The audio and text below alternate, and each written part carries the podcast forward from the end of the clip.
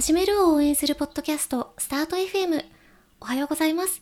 起業家でラジオパーソナリティの関口舞です。連続起業家でエンジェル投資家の柴田洋さんと、起業や独立を考えている方に役に立つ情報を楽しく語っていきます。洋さんおはようございまおはようすご。ざいます。よろしくお願いします。お願いします。今日から通常会にはい、戻ります。戻りますね。通常会に戻ります。いやー、ていうか洋さん、お帰りなさいませ。そうですね。先週帰ってきたかな。はい。えーっと、サンフランシスコに行ってたんでか？そうですね。はい、はい、Y, y Combinator の打ち上げでサンフランシスコ打ち上げっていうとまた表現が。えーっとあのハイブリッドだったので、えっと、最初と最後だけ in-person プログラムがあって、まあ、中身は打ち上げっていうか、まあ、総括みたいなやつなんですけど。えー。Y コンビネーターの打ち上げっていうとなんかなんでしょうね。何やるんですか？いやそれがちょっとこれもまた会があったら別途1本ぐらい取ってもいいかもしれないんですけど、おまあ、まずその同イメージその同期会とうんうん。OB 会みたいな, その2回ありましたと。へえななんなんていうのかなそのバッジの打ち上げとうんうん。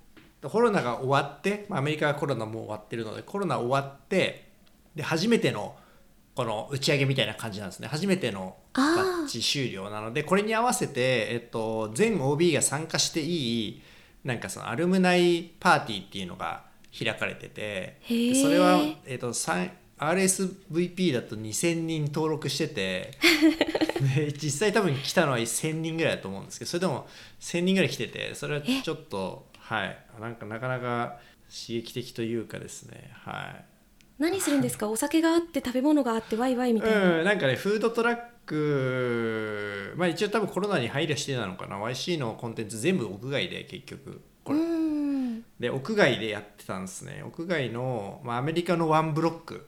どのぐらいだろう。うんと 500m×100m みたいなワンブロックだと思うんですけど、うんうん。それが全部、えー、とフードトラック公園みたいになってるんですね。そのフェンスがあって中にフードトラックが20台ぐらいかななんか入って。そういうなんかそそれはその施設があるんですよ。サンフランシスコ市内に。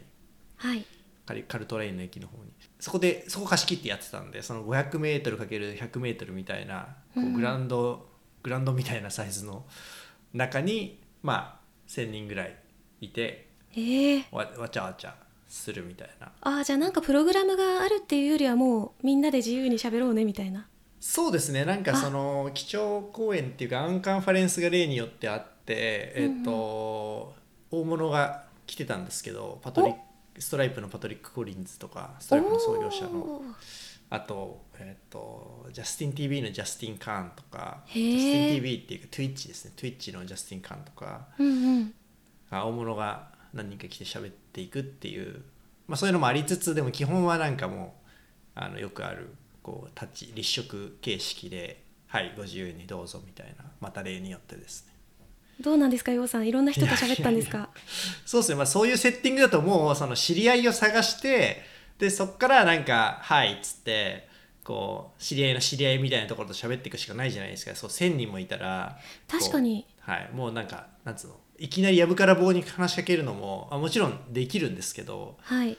ししはしたんですけどまあなんかおみたいになるじゃないですか。だからちょっと途中からもう ちょっと省エネモードに入ってたそのバッチメイトとかね知り合いうん。たくさんいる、私多分知り合いで100人ぐらいいたのでその100人の輪に入ってでそれのなんか知り合いみたいなのがこうあー。でわちゃわちゃわちゃなるみたいなのをひたすら15分立ち話15分ワンサイクルぐらいでこうひたすら何回転もするっていうまた疲れる系のコンテンツ。あだったんですけどすごいよ良かったこといくつかあるんですけどーはい。ちょっとそれはまあ次回に取っときましょうか。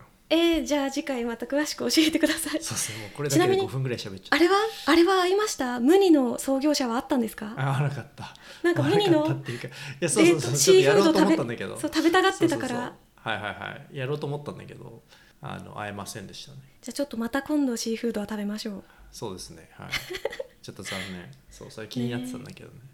そんなこんなですけど、まあ、久しぶりの通常会なんでお便りを久しぶりに読んでいきたいんですけどはいありがとうございます。あのなんかすごいお便り すごいとんでもないお便りが来てるんですちょっよとね貯めてるからね。であのラジオネーム友達の焼きそば。はい。というなんか素朴なラジオネームなのにこれ本文がやばくてちょっと今から読みます、はいはい。相談です。お起業して5年目 VC からも調達しているのですが今年うん。相当な黒字になってしまいました、おすごい。SARS プロダクトのためおそらく長期的に安定しそうな状況です。サースで黒字ってすごいですね。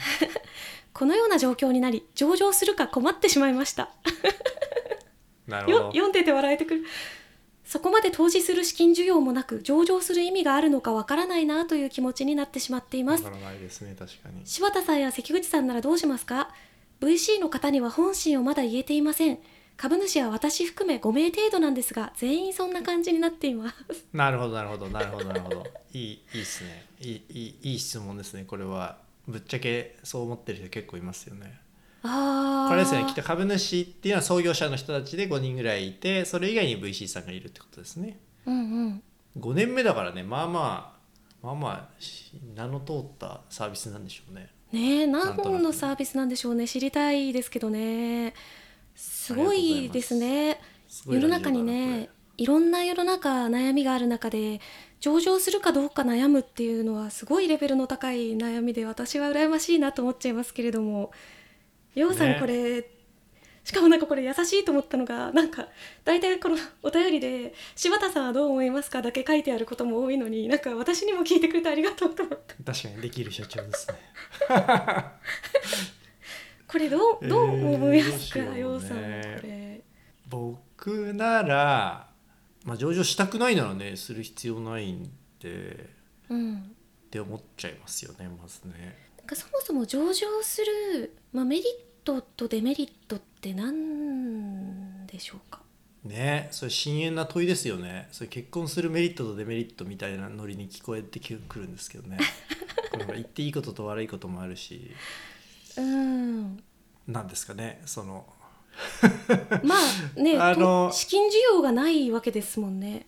えーっと教科書的に言うと、まあ、上場は調達できやすくなるっていうことですよね、うんうん。まあその制度的な意味合いとしてはね。だから上資金需要ないんだったら上場しなくていいよねっていうのはまあその通りのその通りですよね、まあ、あとはそのもちろん VC の方に EXIT 作ってあげなきゃいけないんですけど、まあ、それは別にね必ずしも上場じゃなくてもいいですよねって思うし。うん。まあなんかあんまりね経営してて上場に燃えないなら上場しない方がいいいいですよねきっと。なんか上場しちゃって困ってる経営者すごいたくさんいるじゃないですか実は。えそうなんですか？はい。むしむしろ僕の観測だと上場してすごい幸せな人の方が少ないイメージがありますね。あらなんかあんまり普段ね上場している方で私に対して上場しちゃって困ったって言ってくる人がいないので あんまりわかんないんですけどえっと例えばどんなことで困ってらっしゃるんですか？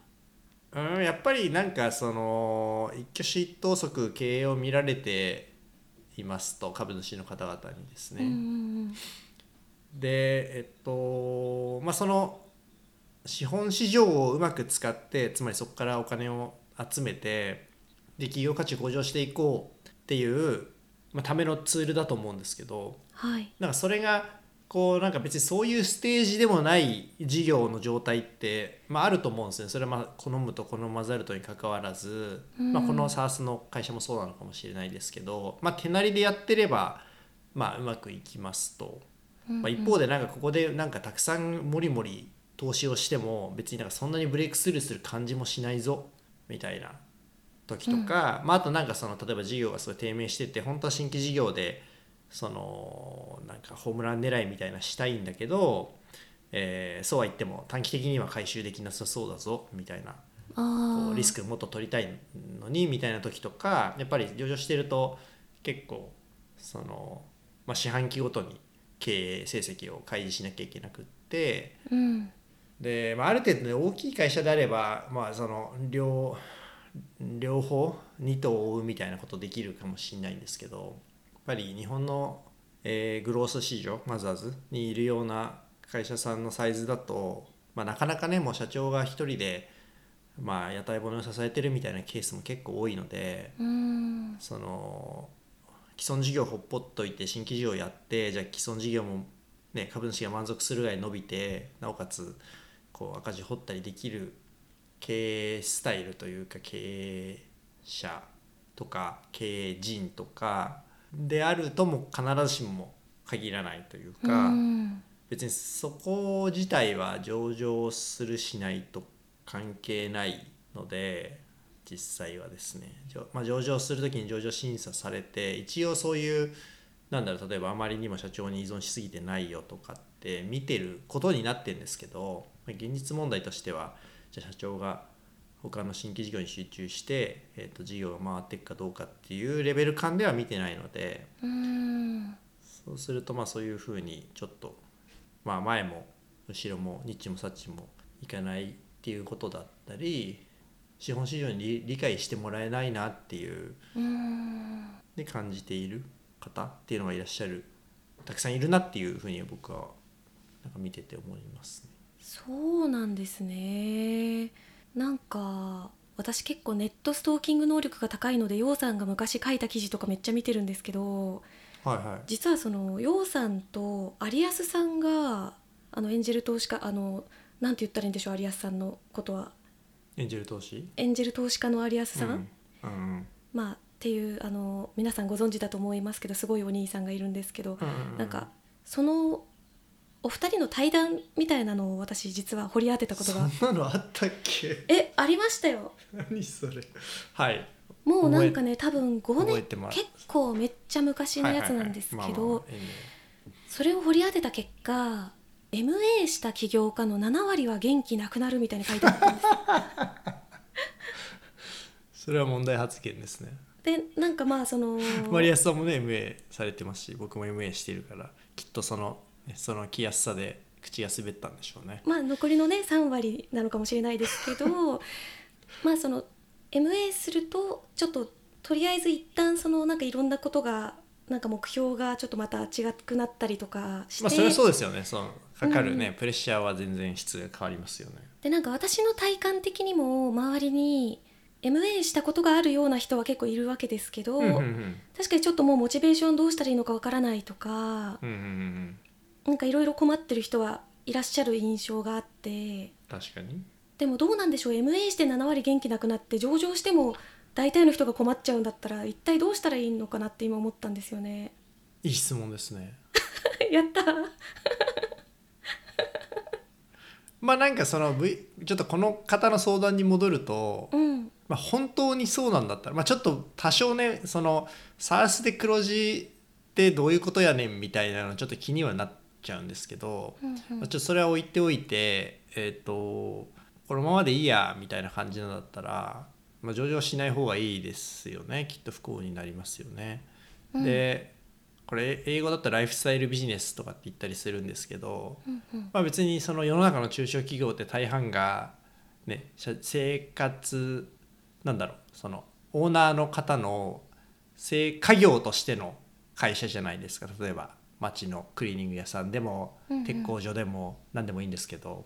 だから別にそれ自体は、まあ、そのむしろ資本し資本主義的に言えば一番こうベーシックな状況というかそういうこうずっと持ち続ける所有うん会社を所有し続けオーナーであり続けるみたいな。あーが別にそれでいいんだったらそれはそれで幸せなことなんじゃないかなって思いますけどね。それがなんかその上場するより劣っているっていうことは資本主義という社会制度上はないと思いますけどね。うーんなるほどななんかどうなんでしょうまあ国によっても感覚っていろいろあるのかもしれないけど YC の起業家とかとこういうこと話したりとかするのかなと思っおーいいて切り口ですね。なんか話してみた感覚でうん確かに確かに。この辺り肌触り感っていうかその価値観とかってアメリカとかだとどうなんですか？アメリカはこれちょっとあくまで僕の解釈なんですけどはい。は話した感じやっぱりすごいプラクティカルな人たちなんですよね。その現実的な人たちなのでうん。これ絶対上場しないと思いますこのケースは。おおすごいちょっと適当な数字使いますけど、うん。日本だったら10%の確率で300億円の会社が作れる。うんうん。っていうのが、まあ、みんなのこう期待値の平均中央値だとするとアメリカの起業家だと1%の確率で3,000億の会社を作るみたいのがみんなの平均値あ中央値な気がしていてつまりその確率が10分の1になってその代わりこうなんていうのその賞金が10倍になるみたいななで期待値としては大体一緒みたいな。へえよりなんか博打路線な感じなんですかね。あそうそうそうそうそうそうそう。うん。これ多分 VC 側の期待値も同じですね。日本だと多分実際その統計上の VC リターンの分布も日本だと結構真ん中に寄ってて失敗もあんまりないけど、うんうん。まあ、その当然ね Facebook とかテスラとかはないので右側の外れ値もないのに対してアメリカはもう本当死死類類類類でたくさん死ぬけど、まあ、うまくいくとすごい大きいみたいな。あこのこういうなんかものだと思って取り組んでるんで例えば習い事をする時に例えばバレエを習っていてーうんうん。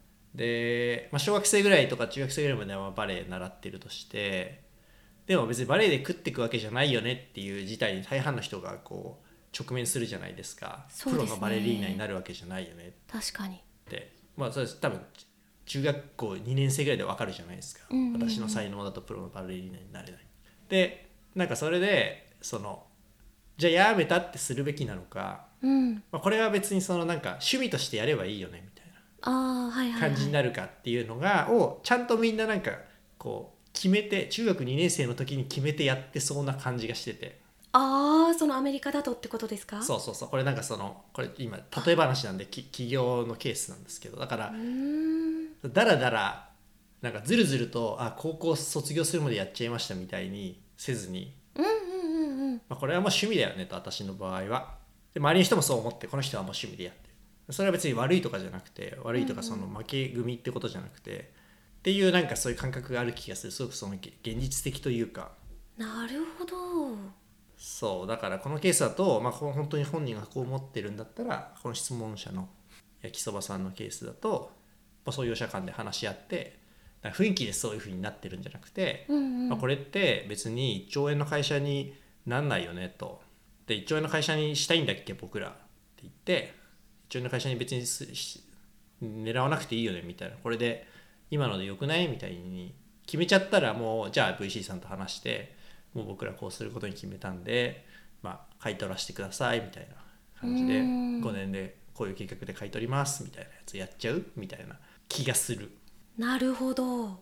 でもどうなんでしょう。なんか VC の人からしてみたらなんかいろいろそこは意見が出てくることだとは思うんですけれども。ああめっちゃあるでしょうね、うん。まあ、そもそもね投資契約書に、まあ、上場する努力義努力義務みたいな普通入ってますからね。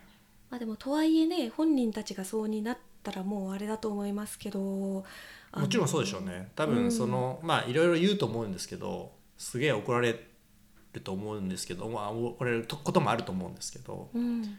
まあでもねじゃあお前経営しろよっていう話なんで究極的に確かに。ははい。これちなみに Y コンビネーターのパートナーの方にこの相談したら何て言われると思いますか？うわー。なんて言われるかな。そうだねって言われるんじゃない？さっきの。さいやっていうかそもそも多分黒字になった時点で「え君ら何がやりたかったんだっけ?」って言われると思うなでさっきのそのよりその現実的路線の話なんですけどやっぱすごくななんて言うんだろうななんかあんまりこう人の感情とかっていうよりはすごいプラクティカルに考える人が多いんでだからアメリカでその小粒上場ってできないっていう制度になってるんじゃなくてしないんですよねみんな。だから日本って上場しやすいそのスモールキャップでも上場できるっていうじゃないですか。うんうんで、えっと、実際まあ制度上も多少違うのでアメリカの方がハードル高いんですけどでもそれなんかそのみんなその例えば1000億以下で上場しようとすると多分何がやりたいのみたいな風になんか周りから突っ込まれるみたいな世界観だ気がしていて。へえそうだまあ YC の人は多分そもそも黒字が出るよっていう事業計画になった時点であれ？みたいな言われると思います。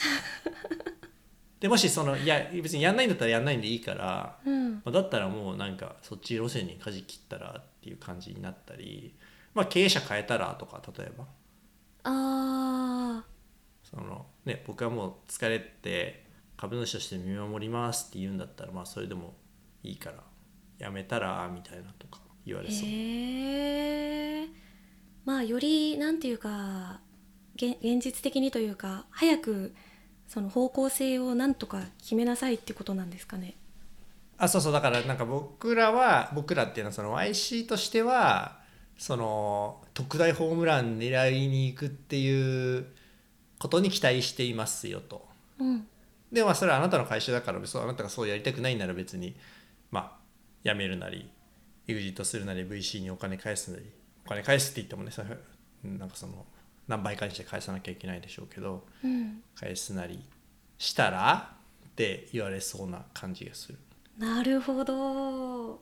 えー、めっちゃなんかいいですね。私このお便りが来た時にこんな感じのお便りにいいアドバイスのしようがあるのかなと思ったんですけど めちゃめちゃいいですね。さすがですね。私はあれですよ。せっかく私にも聞いてもらってるんではいはい私の意見を言わせてもらうとはい上場するかどうかいやー人生でそんな何回もできることじゃないんだし普通の人は一回もやんないで人生終わるんだから一回やってみたらどうですか？なるほどなるほど。確かにそれも考え方ですよね。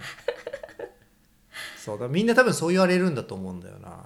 だけどその上場した人がほとんどの人がそんな困ってるって知らなかったので。ごめんごめんそれちょっと語弊があるか僕の周りのバイサンプリングバイアスがあるかもしれないんですけど。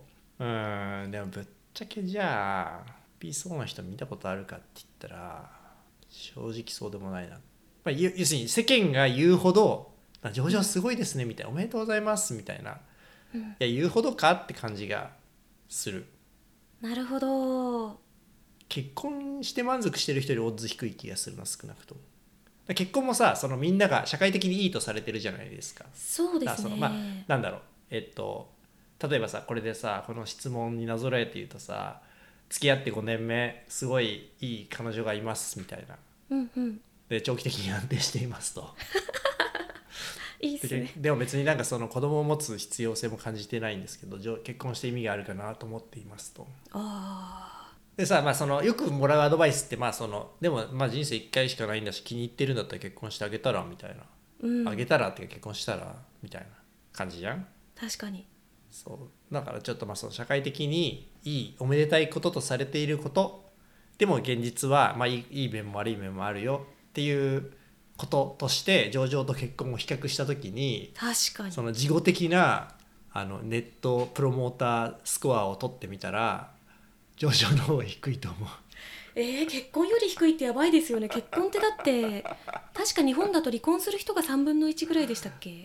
えーっと3割は言ってないんじゃない？アメリカとかが3割ぐらいだった気があー結構そうか。そうですね。僕の推定はえっと半分より低いと思います。うん。本心が答えられるような場面がね本当にあるかどうかですけど。うん確かに。はい。いやそう考えるとなかなかあれですね。あとはなんか私の知り合いの上場企業の社長さんで言ってたのがやっぱいろいろ常に株価のなんか掲示板みたいのとかでめっちゃいろいろ言われるのが嫌だって言ってましたそうそうそうそう。あとあの社ね。当然上場してね社員さんとかも増えてってこれは別に上場しようがしまいがですけどなんか会社の口コミ掲示板で悪口を書かれるのが辛いって言ってました。いやそうなんですよね。そのだ何のためにみたいな。もちろんその株主から見れば言い分はあってそれ僕が投資してんだから頑張れよみたいなそういう制度でしょみたいな感じになって、まあ、株主の意見も分かるんですけど、ま、経営者からするといやなんでお前のために頑張らなあかんねんみたいなそこまでなんでお前に言われなあかんねんっていう気持ちも当然ありますよねっていう。でそれを一応そのそれと引き換えに、まあ、その流動性みたいなその上場っていうこう制度を使っていいよっていう交換条件なんですけどなんか交換条件を、そのその条件を有利に使えるような会社のステータスにないのにその条件飲んじゃう人みたいなのが結構多いんだろうなって思ってて。なるほど。なぜならそれしかないからね多分実質的に。そっか。結構ねこれはや闇な感じはしますけど。なかなか深遠な問いなんですねやっぱりね。いや深淵かどうかいやでもなんかすごいあれですね今回ねここれでまあ困ってる人もいるかもしれないしなんか私からしてみるとなんか別に私は上場するかどうか困ってないけどなんか取らぬ狸の川山用的なとこ